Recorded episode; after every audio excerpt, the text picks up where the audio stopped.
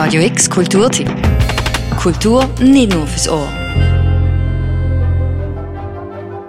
Zwischen Göttlichkeit und der irdischen Welt steht die Musik, die beides zusammenbringt. Das das Sinfonieorchester Basel so und ein Stairway to Heaven entlang düsen, das können ihr im Stadtcasino Basel.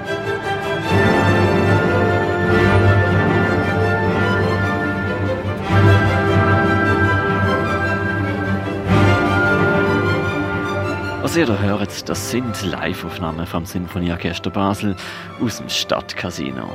Dort, aber an anderen Ort, wird das Sinfonieorchester ab September wieder aufspielen dürfen. Tickets für die neue Saison sind aktuell im Vorverkauf.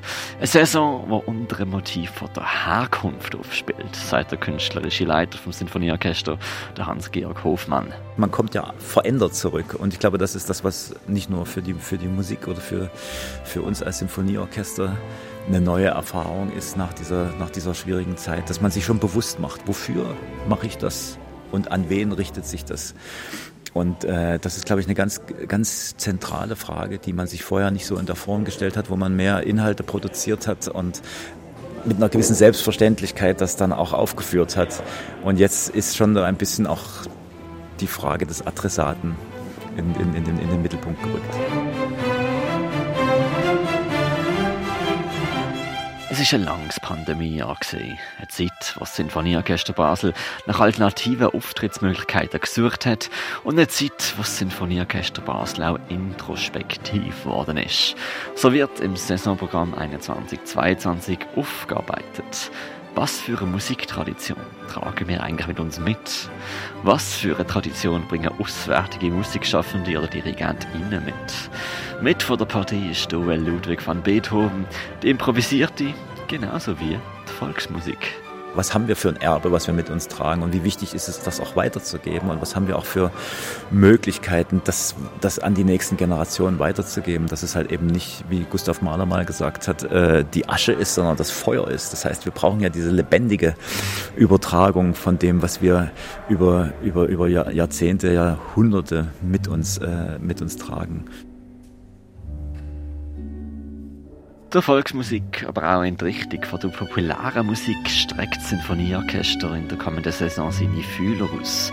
So tritt das Orchester im September in Kooperation mit dem Offbeat Jazz Festival, aber auch mit dem Nordstern in einer dreimaligen Konzertserie, die Concert Lounge heißt.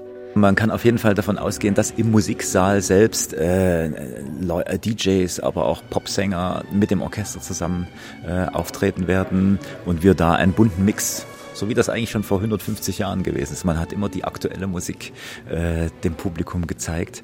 Ähm, und wir hoffen damit auch äh, diese Vielfalt der Musik, die wir heute haben, äh, auf eine interessante Art und Weise vermitteln zu können.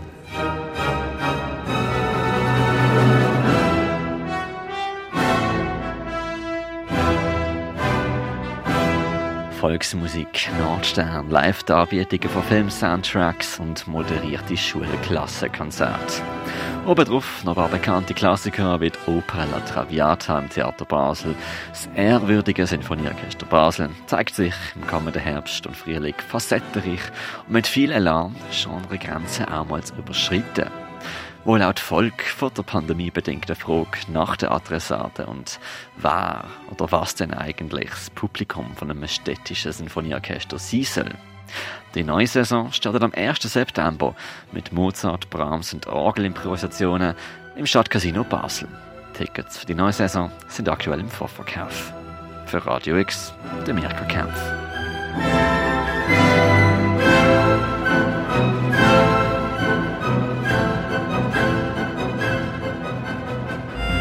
Radio X Kulturtipp. Jeden Tag mehr. Kontrast.